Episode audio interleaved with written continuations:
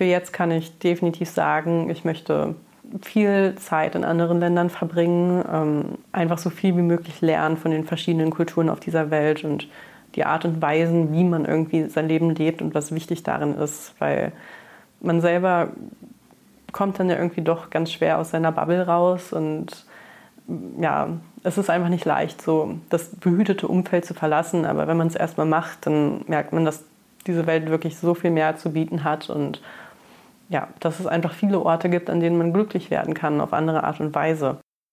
Hallo und willkommen bei Campusgeflüster, dem Podcast für und mit Studierenden der Hochschule Fresenius. Wir laden euch ein, uns eure Geschichte zu erzählen. Wir, das sind Sven Püffel und Shirley Hartlage. Uns interessiert genau das, was euch wichtig ist und was andere hören sollten. Schön, dass ihr dabei seid. Aber improvisiert muss ja nicht immer schlecht sein. Schlecht sein. Nee, improvisiert finde ich super. Das muss man erstmal können, improvisieren. Wie viele gibt es, die dann sagen, nee, also ich brauche das irgendwie geplant und dann bin ich erstmal lost, wenn irgendwas aus der Reihe passiert? Nee, ich habe auch acht Jahre Theater gespielt. Also. Echt? ja. Cool. Damals im Kindertheater. Also ich habe mit acht angefangen, ist schon ein bisschen her. Ja. Ich muss gerade denken, ich habe ein paar Jahre lang Impro-Theater gemacht. Ach, das ist auch schön. Mhm. Ich wollte immer Schauspielerin werden. Ja. das ist auch fast so. Aber Theater habe ich auch mal kurz gespielt. Wir haben eine Gemeinsamkeit. Sehr schön. Und wir können alle gut improvisieren. Also Allerdings. deshalb sitzen wir jetzt hier. Und äh, begrüßen dich, Lara. Ich freue mich total, dass du da bist. Ja, ich freue mich, dass ich hier bin. Vielen Dank. Ja, klasse. Du ähm, studierst internationales Business Management. Genau. Im Bachelor, richtig? Genau, in Köln. In Köln. Ja. Und hast vorher aber eine Ausbildung gemacht als Mediendesignerin vor ja. deinem Studium? Ja, in Braunschweig. Aha, okay. Und wir ähm, dürfen dich heute ein bisschen ja, interviewen und dich fragen zum Thema Studieren im Ausland und auch ein bisschen ja, unter dem Motto Reise zu mir selbst. Genau, ich freue mich schon drauf. Okay. Und bevor wir starten, kriegst auch du unsere zehn schnellen Fragen gestellt und du darfst dich für das eine oder für die andere Antwort entscheiden. Alles klar. Bist du startklar? Ja. Super. Sonnenaufgang oder Sonnenuntergang? Sonnenuntergang. Frühstück im Bett oder Frühstück im Café? Im Bett. Delfine oder Wale? Delfine. Hörbuch oder gedrucktes Buch? Gedrucktes Buch. Ballonfahrt oder Bungee-Sprung? Ballonfahrt. Sommerferien oder Weihnachtsferien? Sommerferien. Geschenke handgemacht oder gekauft? Gekauft. Geduldig oder ungeduldig? Mm, wahrscheinlich ungeduldig. Jetzt habe ich eine witzige Frage. Und ich dachte, ich stelle dir einfach mal, möchtest du lieber riechen wie ein Brot oder wie frisch gemähtes Gras? Mm, wie frisch gemähtes Gras. also wie man selbst riecht. Ja, möchtest du, das ist lustig die Frage, ne? Also ich hätte eher so gefragt, was rieche ich lieber, aber... Nee, möchtest du selbst riechen wie... Ja. Also, frisch gemähtes Gras. Ja. Okay. Navi oder Orientierungssinn? Orientierungssinn. Super, vielen Dank.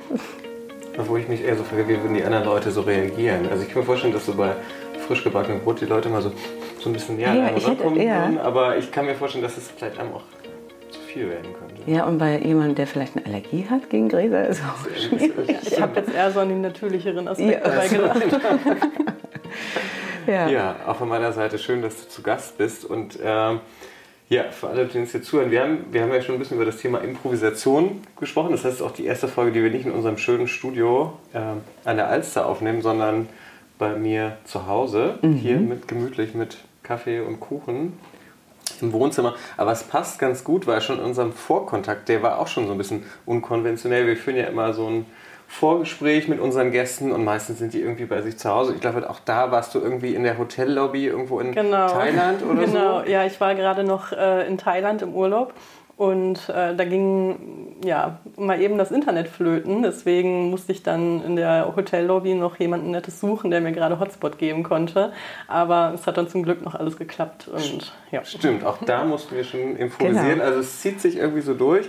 Und es soll halt eben ganz viel um das Thema Ausland gehen. Und ich genau. finde, gerade sitzen wir hier auch noch in Hamburg bei 30 Grad und Hitze. Mhm Ich glaube, wenn die Folge veröffentlicht wird, äh, ist es deutlich kälter. Dann könnte schon so Richtung Herbst, Winter gehen auf jeden Fall. Also vielleicht auch eine Folge, die man sich vielleicht auch im Winter ganz gerne anhört, äh, um sich so ein bisschen warme Gedanken zu machen und vielleicht schon auf den nächsten Auslandsaufenthalt oder den nächsten Urlaub zu freuen.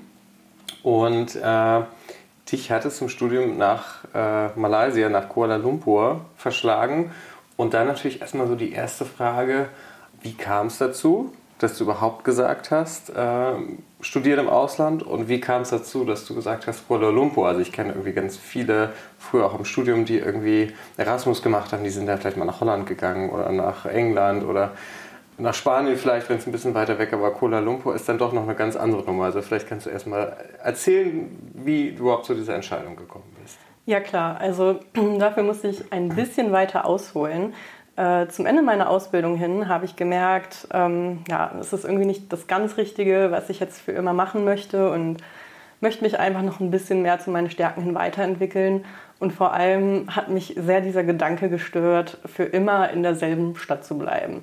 Und ich wusste, ich möchte irgendwie mehr sehen von der Welt und ähm, das auch gern nicht nur mal zum Urlaub, sondern äh, eben auch täglich, äh, wo es halt geht. Und äh, deswegen habe ich mich dazu entschieden, internationales Business Management zu studieren an der Fresenius. Äh, gerade mit dem Aspekt, dass äh, in diesem Studiengang zwei Auslandssemester integriert sind. Also ich wusste, ich werde mindestens zwei Semester die Möglichkeit haben, ins Ausland zu gehen. Und ähm, ja, das war eine Möglichkeit, die ich einfach nutzen wollte. Zu Anfang meines Studiums äh, gab es noch die Möglichkeit, nach Shanghai zu gehen. Das äh, war dann eine ganze Weile erstmal nicht möglich aufgrund äh, der Corona-Maßnahmen, die ja auch von China dann noch deutlich länger anhielten.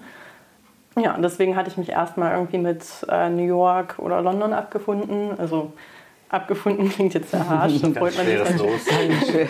Das ist natürlich immer noch eine privilegierte Situation und da freut man sich natürlich auch drauf. Aber es war irgendwie schon immer mein Traum, nach Asien zu gehen und ich hatte da eine sehr große Affinität zu.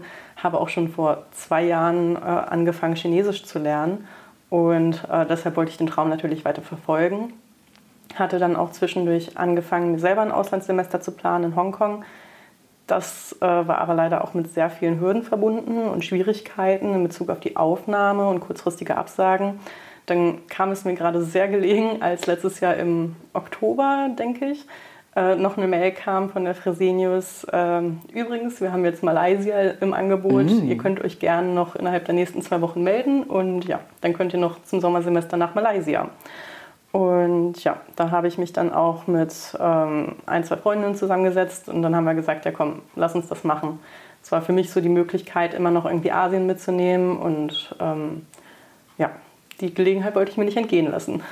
Und ich kann mir vorstellen, dass das wahrscheinlich ein totaler Kulturschock ist, oder? Dahin zu fahren und es ist alles total anders. Äh, wie ging es dir denn damit? Ja, da muss ich auch äh, wirklich eingestehen, da habe ich mich selber etwas überschätzt. Äh, ich bin grundsätzlich eine sehr offene, extrovertierte Persönlichkeit und ähm, ich wusste auch bereits viel über verschiedenste asiatische Kulturen, habe mich da sehr reingelesen, äh, mit vielen gesprochen und von daher hatte ich im Vornherein eigentlich gar keine Angst oder äh, gar keine Vermutung, dass mir das irgendwie Probleme bereiten würde. Im Gegenteil, ich habe mich da unfassbar doll drauf gefreut.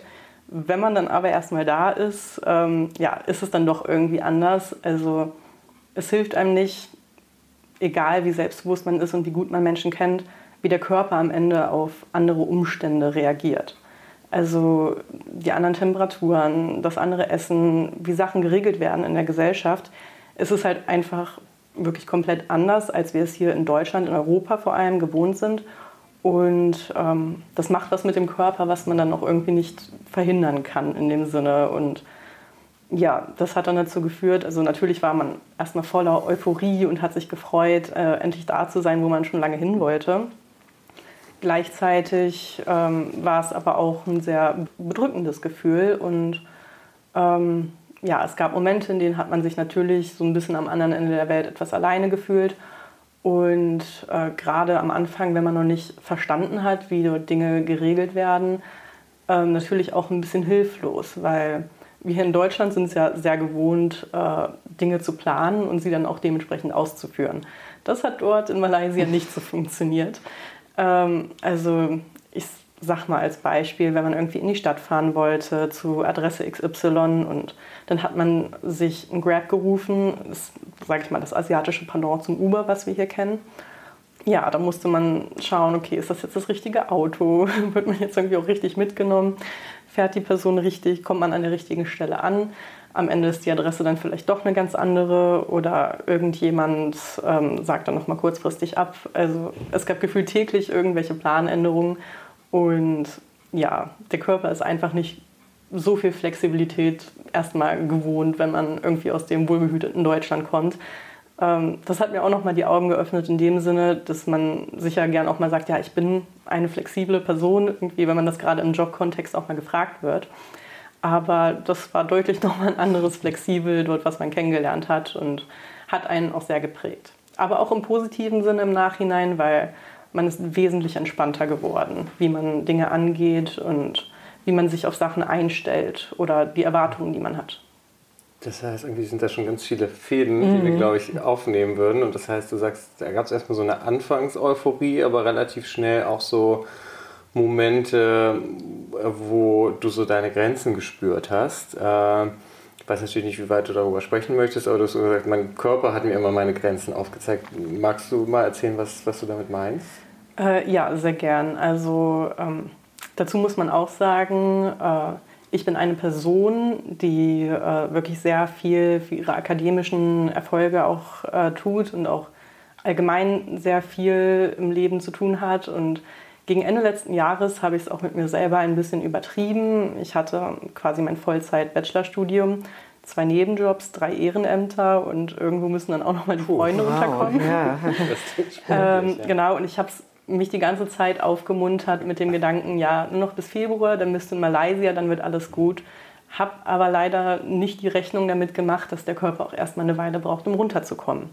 Und nun war man dann eben in einer neuen Umgebung und ja, in einer Situation, in der man sich gesagt hat, die sollte mir jetzt Glück bringen, hat dann aber erstmal gemerkt, nee, ich bin irgendwie fertig mit den Nerven und ja, dann noch irgendwie am Ball zu bleiben und sich erstmal auf alles einzustellen, ähm, ist dann halt nicht ganz so einfach. Ähm, mir fiel es schwer, dann auch Freunden irgendwie regelmäßig zu antworten auf WhatsApp, denen aus der Heimat primär natürlich. Und ähm, ja, einfach rauszukommen aus meiner Haut, mein Zimmerchen oder die Uni zu verlassen und ja, die selbstbewusste, starke Person zu sein, die ich hier vorher irgendwie immer war. Weil ja, der Körper hat einem einfach signalisiert, jetzt ist auch mal Schluss, du brauchst mhm. jetzt auch mal Ruhe und äh, ja, damit muss man dann auch irgendwie erstmal klarkommen. Und wie bist du dann klargekommen? Ähm, das war eine lange Zeit sehr, sehr schwierig. Äh, Freunde haben mich auch darauf hingewiesen, dass ich äh, sehr viel tagträume. Also ich war irgendwie auch sehr abseits mit meinen Gedanken, weil ich viel dann auch angefangen habe, über mich nachzudenken und ähm, ja, man hatte so ein bisschen dieses innere Unwohlsein und sich gefragt, mh, hm, eigentlich soll das hier gerade ganz schön sein, aber irgendwie ist es das nicht. Äh, liegt das jetzt an mir? Liegt das an anderen Personen? Und ähm, ja, wenn man dann natürlich noch von außen darauf angesprochen wird, was ist denn eigentlich los mit dir, dann merkt man natürlich, okay, nee, jetzt musst du mal wirklich irgendwie was machen. Ähm, ja, ich habe dann angefangen mit Freunden darüber zu reden und geschaut, äh, was kann ich machen.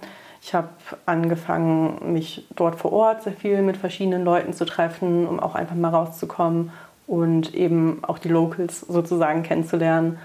Und ja, im Endeffekt hat es mir sehr geholfen, wieder den Spaß im Alltag wiederzufinden und dass es eben auch noch was anderes gibt als arbeiten und äh, Dinge erledigen.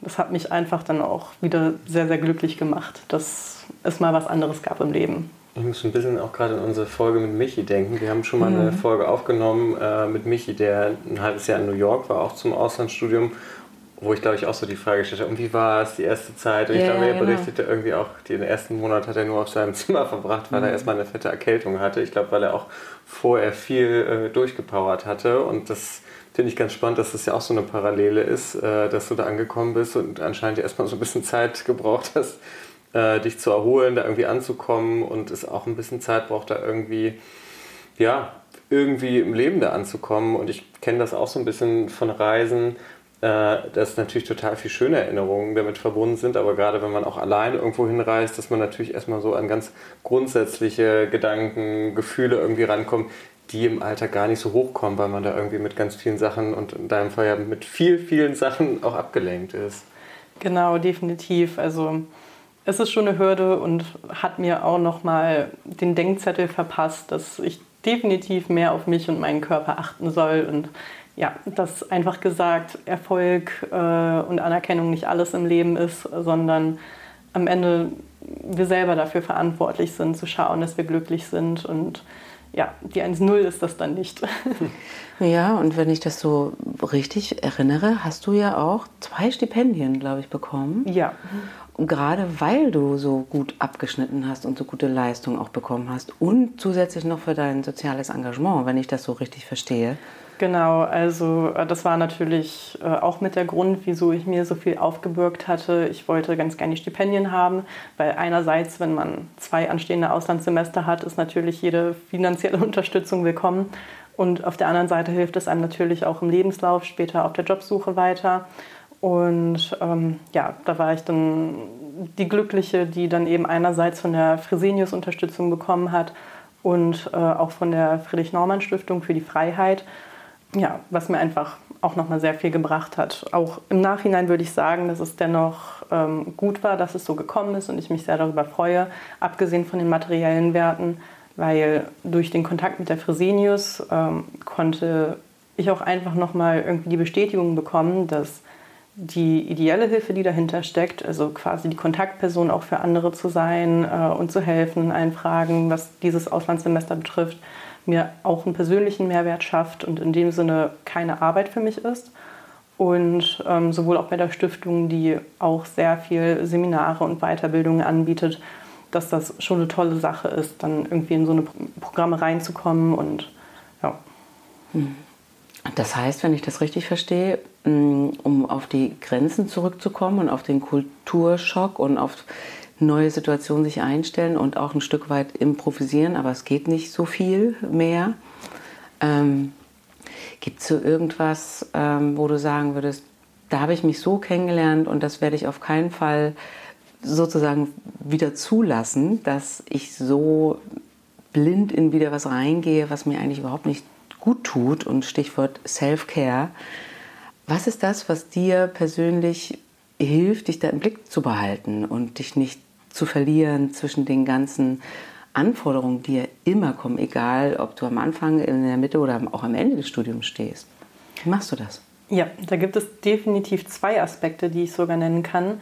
Ähm, zum einen ist es die Selbstfindung in Bezug auf mich selber. Wie ich schon vorhin erwähnt habe, habe ich irgendwann angefangen, in Frage zu stellen, bin ich zufrieden mit mir, so wie ich gerade bin und ist das alles irgendwie richtig, was ich mache? Und nach sehr vielen Zweifeln kam ich zu dem Entschluss, ja, es ist gar nichts falsch im Endeffekt. Das kommt so ein bisschen mit sich, wenn man einfach sehr viele unterschiedliche Charaktere auch kennenlernt. Ich meine, man taucht in eine völlig neue Welt ein. Das sind ganz andere Menschen, die ganz anders aufgewachsen sind und ganz andere Ideale und Werte natürlich auch vertreten. Und wenn man da mit 24-7 konfrontiert wird, kommt man so ein bisschen ins Grübeln, ähm, wieso bin ich nicht so, wieso bin ich anders? Und ähm, natürlich denkt man in erster Linie an sich selbst und stellt sich dann auch irgendwie in Frage. Das hat etwas Zeit gebraucht, das zu begreifen, dass das nichts Richtiges und nichts Falsches in sich hat, sondern einfach, dass man hinter sich und seinen Entscheidungen stehen sollte und ja, einfach ein gesundes Maß an Selbstreflexion einen immer irgendwie auf den richtigen Weg auch bringt. Und bei dem anderen Punkt kann ich definitiv sagen, ähm, das habe ich nicht alleine geschafft, dafür brauchte ich Hilfe.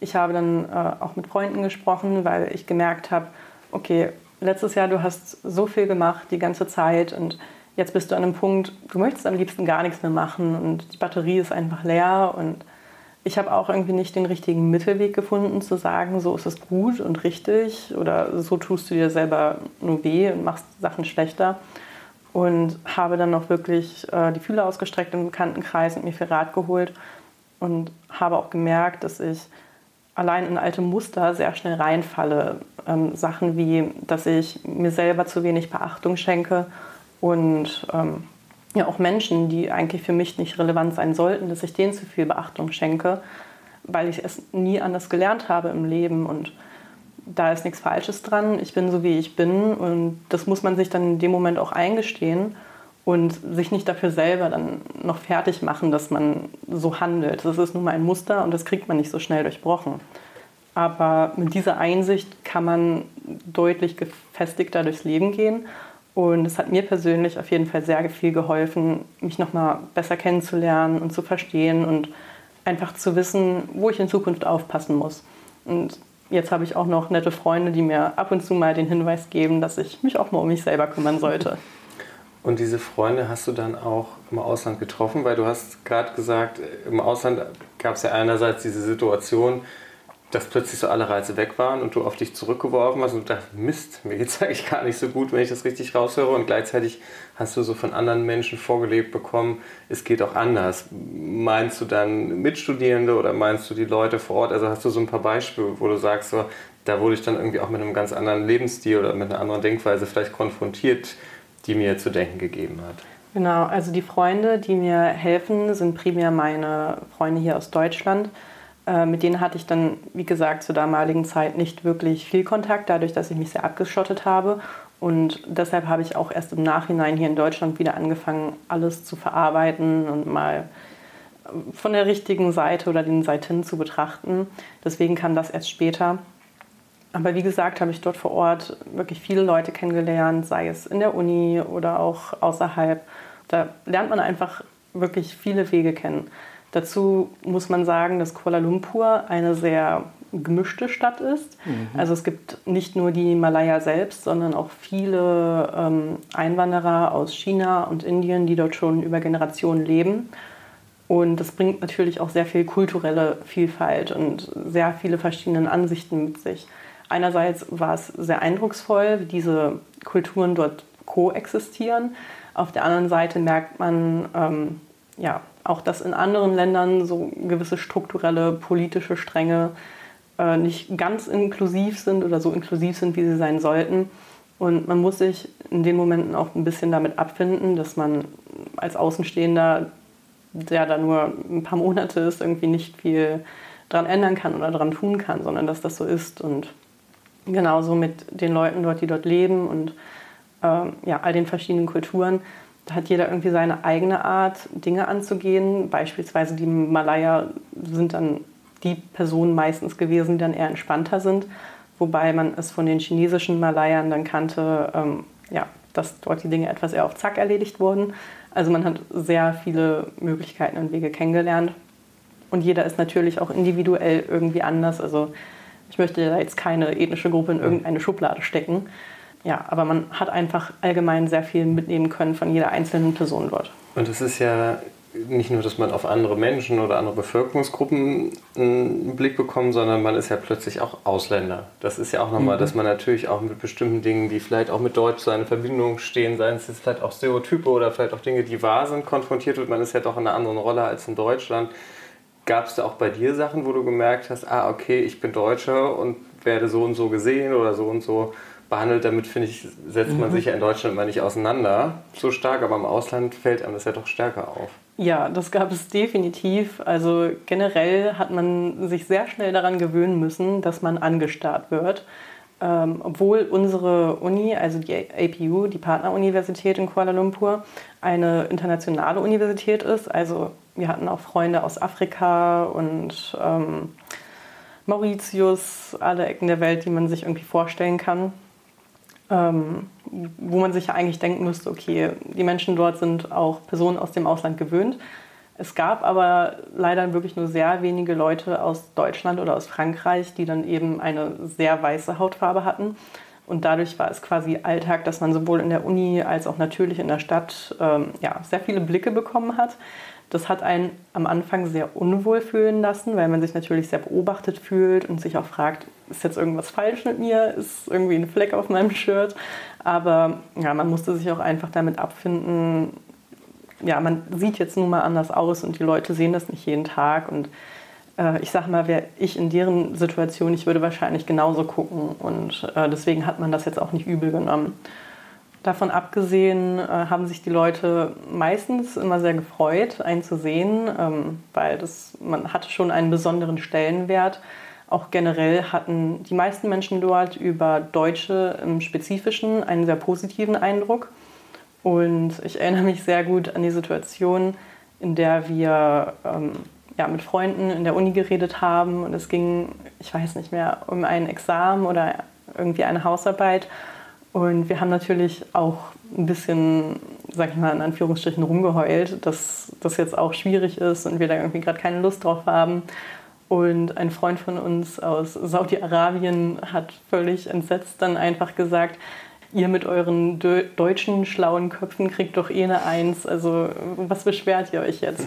Also man hatte schon irgendwie einen ganz anderen Eindruck hinterlassen, der aber auch nicht von irgendwo herkam. Hier aus Deutschland ja, das Privileg genießen zu dürfen, an einer privaten Universität studieren zu können, ähm, ja, bringt natürlich auch sehr viel Ansprüche mit sich und auch sehr viel Engagement. Man passt auf, man macht etwas dafür. Und das haben wir natürlich auch mit nach Malaysia genommen. Aber die Studierenden dort ähm, ja, haben so ein bisschen den Eindruck hinterlassen, dass sie so den amerikanischen College-Traum leben. Also sie waren noch recht jung und sehr begeistert, aber halt eben mehr für private Angelegenheiten und nicht für das Studium selber. Und da ist man dann natürlich sehr aufgefallen, wenn man sich immer am Unterricht beteiligt hat und ganz vorne saß. Und also ihr wart eher so die Streber. Ne? Genau. Also, ja, Hand aufs Herz, wir waren die Streber und äh, genau, das hat natürlich auch dann den Eindruck, den diese Leute sowieso schon hatten, vertieft. Aber das war völlig okay für uns und ähm, ja, es war jetzt nicht so, dass es uns in ein schlechtes Licht gerückt hat. Im Gegenteil, äh, sie haben auch in gewisser Weise zu uns aufgesehen dadurch. Und ja, das war schon eine sehr spezielle Erfahrung, dass man selber irgendwie mal die andere Person war. Aber man nimmt es auch noch mal mit nach Deutschland, sage ich. Und auch wenn ich schon vorher jegliche ethnische Gruppe respektiert habe und für mich immer galt, Mensch ist Mensch, ähm, ja, nimmt man diese Hürde, die vielleicht andere ethnische Gruppen hier nochmal haben, anders wahr und mhm. respektiert es nochmal mehr, wo diese Menschen teilweise durch müssen auch. Und das ist wahrscheinlich auch der Benefit, in andere Länder zu reisen, andere Kulturen und sich zu erleben und zu sich zu kommen oder auch zu merken, okay, damit haben einfach Menschen auch zu tun, wenn sie hier in Deutschland einfach sich fremd fühlen. Ne? Hm. Definitiv. Macht dich noch wachsamer ja. und sensibler. Ja. Wie ist denn das für dich? Denn Michi hatte erzählt, wenn er so im Ausland ist und dann wieder herkommt, dann ähm, merkt er auch so, ah, okay, das ist so meine Heimat und da sind bestimmte Werte, spielen eine Rolle und da ist meine Familie und ich bin einfach irgendwie dann immer anders. Bestimmte Sachen erzähle ich gar nicht, weil die sind einfach so fremd und bestimmte Sachen teile ich gerne mit, aber das ist schon auch ein bisschen komisch, manchmal in diesen zwei Welten auch zu leben. Wie geht dir denn das, wenn du so viel reist und als Reisende wieder nach Deutschland kommst, insbesondere dann auch nach Hause? Also ich muss sagen, ich äh, habe das ein bisschen anders gehandhabt, aber wahrscheinlich auch zu Schaden meiner Familie ja, ich nehme dann auch ungern ein Blatt vorm Mund. Äh, genauso gilt es auch für meine Familie. Die kennen das von mir und sind es gewohnt, dass dann manchmal Sachen auf den Tisch gehauen werden, die irgendwie erstmal die Münder offen stehen lassen. Aber ja, dadurch, dass sie einfach daran gewöhnt sind, ähm, ist es auch schon nicht mehr so speziell und sie kennen mich und wissen, dass ich in ihren Augen dann natürlich ein bisschen die Verrückte bin. Aber ja, sie haben mich immer noch genauso lieb, egal wie verrückt ich bin und von daher ist das nicht ein großer Unterschied für mich in dem Sinne. Natürlich macht es schon ein bisschen was aus, über welche Themen ich dann auch mit manchen Freunden rede oder welche ja, gemeinsamen Interessen dann irgendwie noch verfolgt werden.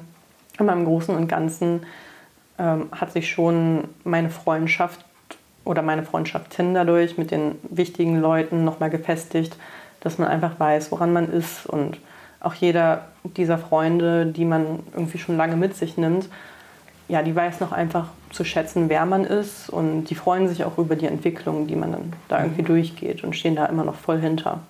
Mhm.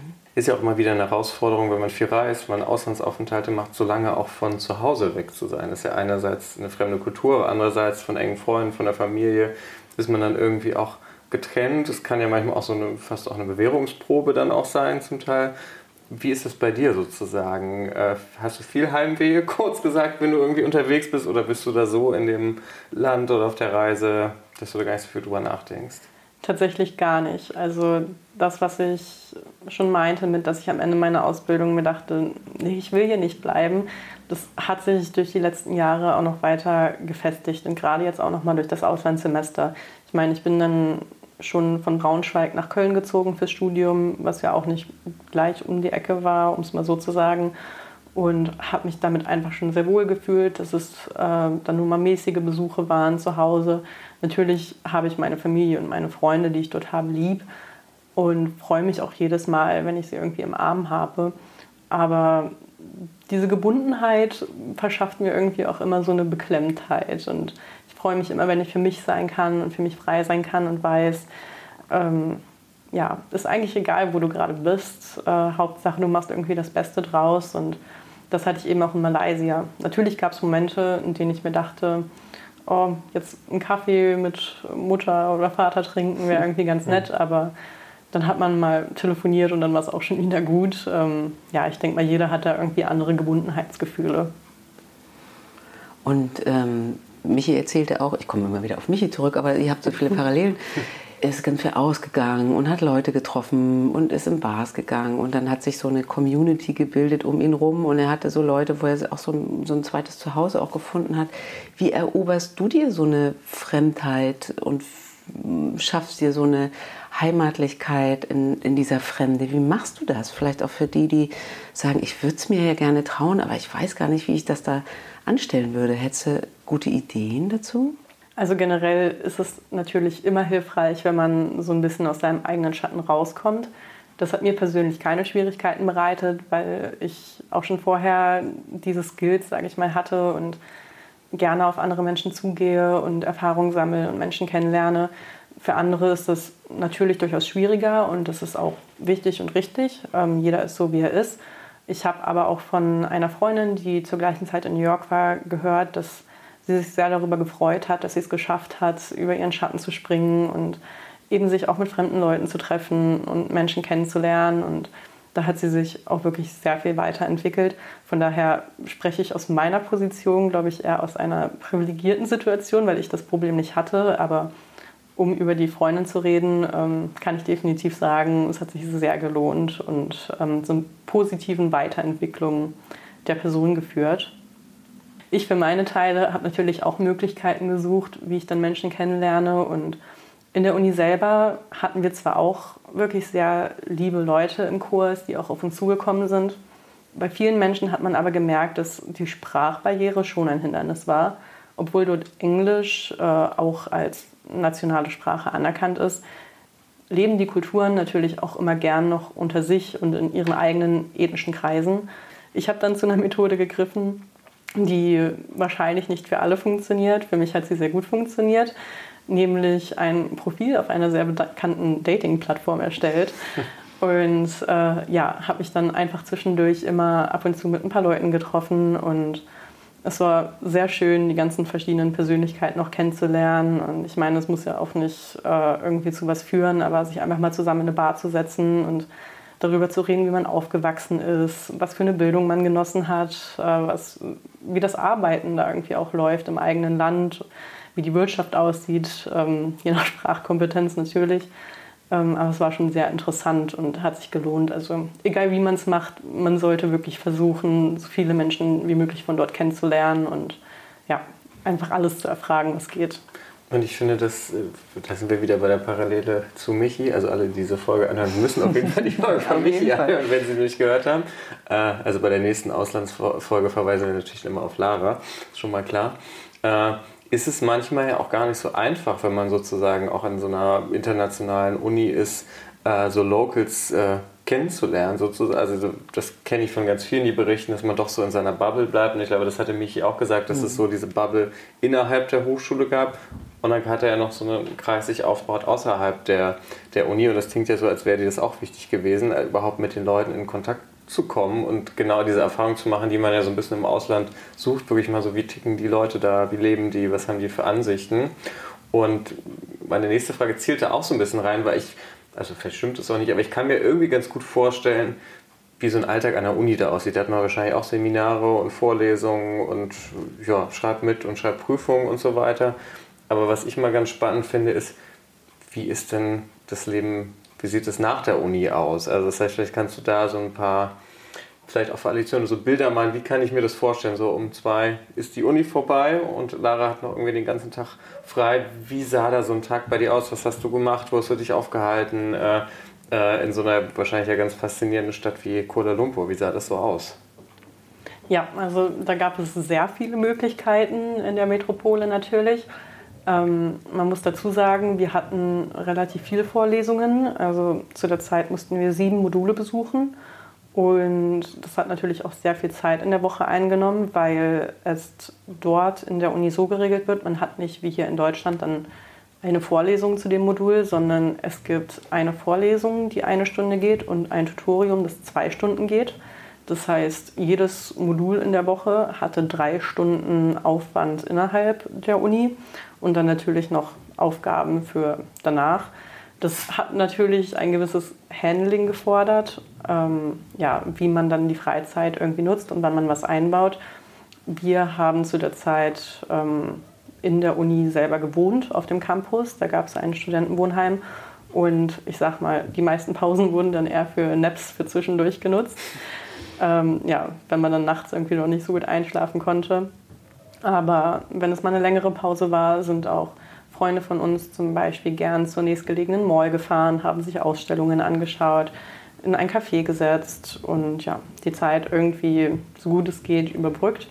Davon abgesehen war man am Wochenende abends natürlich auch gern mal aus in eine Bar oder es gibt auch so eine sehr bekannte Partymeile dort, die heißt Track.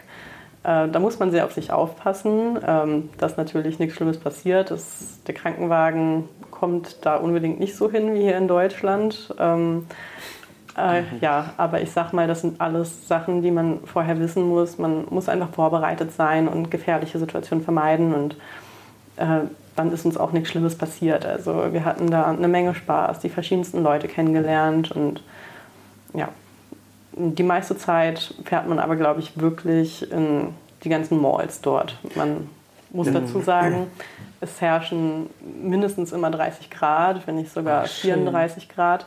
Ja, schön am Anfang, aber mit der Luftfeuchtigkeit und gerade der Sonne tagsüber ist es auf Dauer sehr, sehr anstrengend und auch sehr, sehr viel für den Körper. Und äh, deswegen sind auch die meisten Malaya selber dann in ihrer Freizeit eher in Malls aufzufinden, weil ja, da gibt es eine Klimaanlage und ähm, man findet diese Malls dort auch gefühlt an jeder Straßenecke. Ähm, ich wüsste gar nicht, wie viele, wo es anfängt, wo es aufhört. Ähm, bis heute war ich mit Sicherheit nicht in jeder Mall dort, obwohl ich sehr viele dort besucht habe. Und es gibt natürlich auch immer was anderes zu erleben dann. Und gibt Karaoke? Ja, das gibt es auch. Ne? Weil ich habe mir gedacht, in den asiatischen Ländern gibt es doch ganz oft Karaoke. Ja, also das ist gerade ähm, vor allem beliebt gewesen bei der chinesischen Bevölkerung. Ähm, in der Nähe von der Uni gibt es auch ein Viertel, das heißt Sri Petaling. Das ist auch ähm, ja, meistens von chinesischen Gruppen in Anführungsstrichen besetzt, ähm, beziehungsweise die Menschen halten sich am ehesten dort auf. Und da gab es definitiv äh, viele Bars mit Live-Musik, wo man dann auch mal mitsingen durfte oder sich Lieder wünschen durfte und auch die ein oder andere Karaoke-Bar hier und da. Und was ich ja auch mal denke, ich hatte, ich äh, weiß nicht, ob ich das dir schon im Vorfeld erzählt hatte, ich war ja mal für 24 Stunden in Kuala Lumpur. Also jetzt nicht nur für 24 Stunden hin und dann wieder zurückgeflogen, das wäre, ich, äh, ich weiß gar nicht genau, auf dem Weg nach, nach Lombok, also Indonesien äh, sozusagen haben wir da mal so ein Stopover gemacht, weil wir da eh äh, halten mussten. Und ich, äh, das deckt sich, also dass viel im Leben drin in klimatisierten Räumen ist, weil es einfach sehr mhm. heiß ist und das schwer auszuhalten ist. Und eben, ich glaube, äh, hier ist es ja so in Deutschland oder gerade in Hamburg, sobald es irgendwie 15 Grad ist, ein bisschen Sonne, werden alle Tische rausgestellt. Und ja.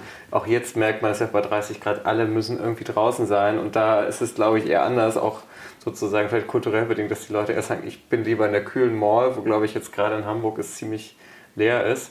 Und was ich ja sozusagen Karaoke ist das eine, was ich, ich glaube, was es in ganz vielen asiatischen Ländern gibt, wirklich so äh, diese Food Markets, also Street Food, Street Food also dieses irgendwie, also das habe ich so das erste Bild, was ich habe, so dass man abends da so durchläuft und so diese ganzen, wie heißen diese Küchen, diese äh, diese Draußenküchen, sage ich mal, so wo draußen irgendwas mhm. gemacht wird, verkauft ja, wird. Irgendwie, Trucks. Genau, ja. wo äh, bestimmt auch Sachen verkauft werden, wo man so sagt, Was ist das? Finde ich komisch oder ich weiß, was es ist. Es ist zum Beispiel irgendwelche Grillen, die geröstet mhm. wurden oder so. Äh, genau, und ich finde, das ist ja manchmal auch ganz spannend. Also hast du solche Erfahrungen auch gemacht, jetzt vielleicht im Essen, aber auch wo du sagst, krass, das äh, habe ich so wirklich vorher noch nicht so erlebt, aber da schon.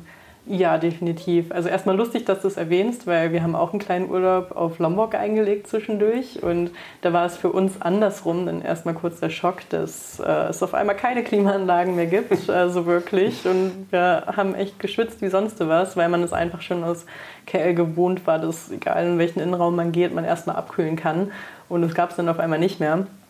Aber na gut, das ist alles Gewohnheitssache im Endeffekt und zu dem Essen, ähm, ja, also das Leben in Kuala Lumpur hat sich dann meistens entweder in die Malls verlegt bezüglich der Klimaanlagen und ansonsten sind natürlich alle abends raus, weil da sind die Temperaturen ja einfach dann doch noch mal runter auf 26 Grad, was immer noch sehr warm ist, aber ähm, ja, es ist natürlich deutlich angenehmer als 34 Grad in der prallen Sonne. Und deswegen gab es abends sehr oft immer ähm, kleine Märkte in allen möglichen Vierteln, wo es dann Streetfood gab und ähm, man darf sich das aber nicht so ganz edel wie hier in Deutschland mit den Foodtrucks vorstellen.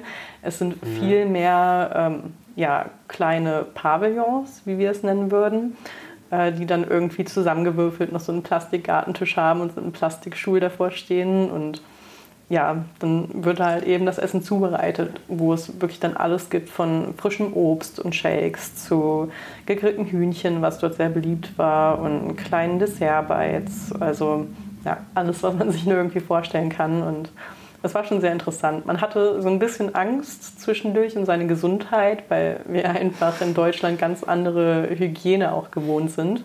Ähm, das ist bestimmt auch schwieriger für die eine als für die andere Person. Ich persönlich dachte mir, na gut, im schlimmsten Fall musste halt kurz ins Krankenhaus, aber wirst schon nicht dran sterben. Und habe echt immer versucht mitzunehmen, was geht. Und toi toi toi ist es auch alles gut gegangen. Ähm, ja, man hat da echt ganz leckere Sachen probiert. Also es lohnt sich da auch wirklich, äh, einfach mal ein bisschen was auszuprobieren und sich irgendwo hinzusetzen, ne? weil manchmal sind das echt die besten Sachen und auch zu unschlagbaren Preisen. Also Kuala Lumpur, dadurch, dass es eine Metropole ist, gibt es auch an der einen oder anderen Ecke natürlich mal ein etwas teureres Restaurant. Ähm, wenn man aber weiß, wo man hingeht und in der richtigen Ecke ist, dann kann man wirklich für sehr, sehr, sehr wenig Geld unglaublich leckeres Essen bekommen. Das hatten wir, als wir zwischendurch mal Urlaub auf Penang gemacht haben. Das ist eine Insel in Malaysia, die auch sehr bekannt ist für das leckere Essen, was man da an jeder Straßenecke bekommt. Da gab es so ein kleines äh, Dumplinghaus an der Straßenecke. Da sind wir dran vorbeigelaufen und ich meinte, ja, da möchte ich morgen essen gehen.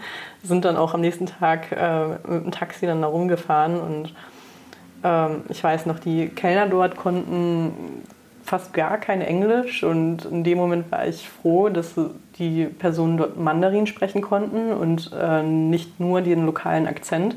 Dadurch konnte ich mein Essen sogar im gebrochenen Chinesisch bestellen und ich habe im Endeffekt für super leckere Dumplings und so andere kleine Teigtaschen, wo ich super satt von geworden bin, 2 Euro gezahlt. Also ja, das sind schon einmalige Erfahrungen, die man dann da mitnehmen kann.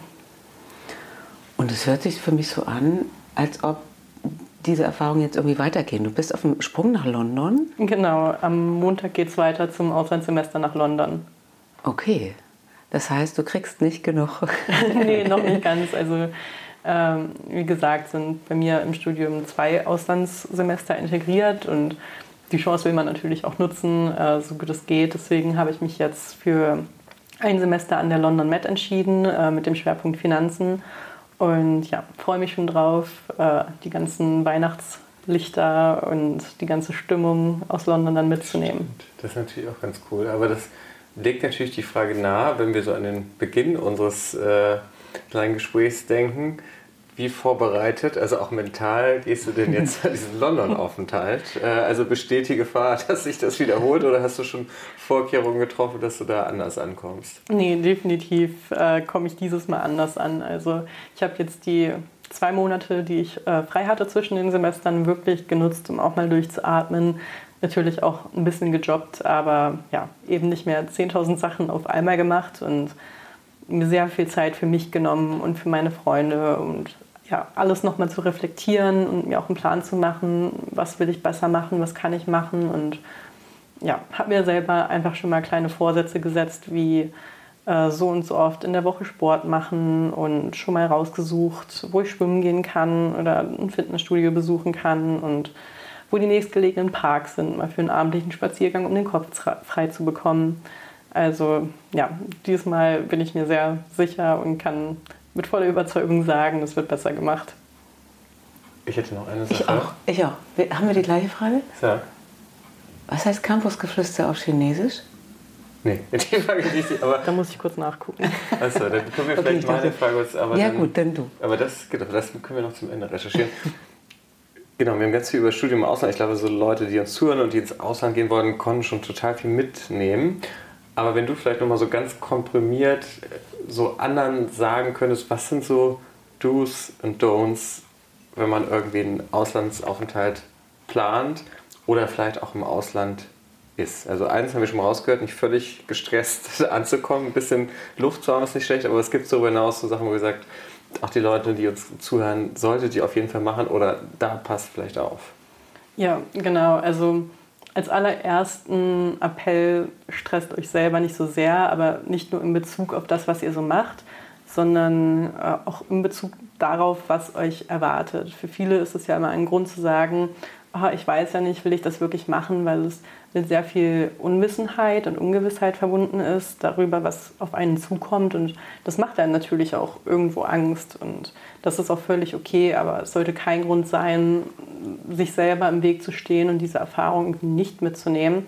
Also jeder, der die Möglichkeit hat, der soll das bitte machen. Es hilft einem selber unglaublich weiter und man lernt wirklich sehr viel über sich selbst nochmal und entwickelt sich an allen möglichen Ecken weiter und ja, deswegen da auf jeden Fall die Gelegenheit nutzen.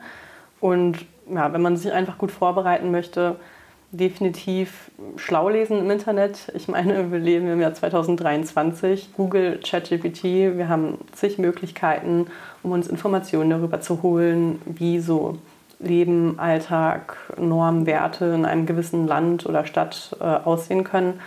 Und das sollte man natürlich einfach schon mal machen, um sich A, selber vor den schlimmsten Überraschungen irgendwie zu bewahren und B, auch aus Respekt äh, dem Land gegenüber, was man da besucht, weil nicht, weil man sich denkt, oh, ich bin jetzt XY gewohnt, also mache ich das weiter und dann ist das aber im neuen Land etwas, was jemanden irgendwie total beleidigt oder ja, aus den Socken haut. Also informiert euch einfach gut vorher im Internet und ansonsten, ja, Augen zu und durch. Also abgesehen von diesen Standardsachen wie vielleicht schon mal nach Wohnung Ausschau halten oder die richtigen Impfungen holen, ist wirklich vieles äh, Learning by Doing, würde ich sagen.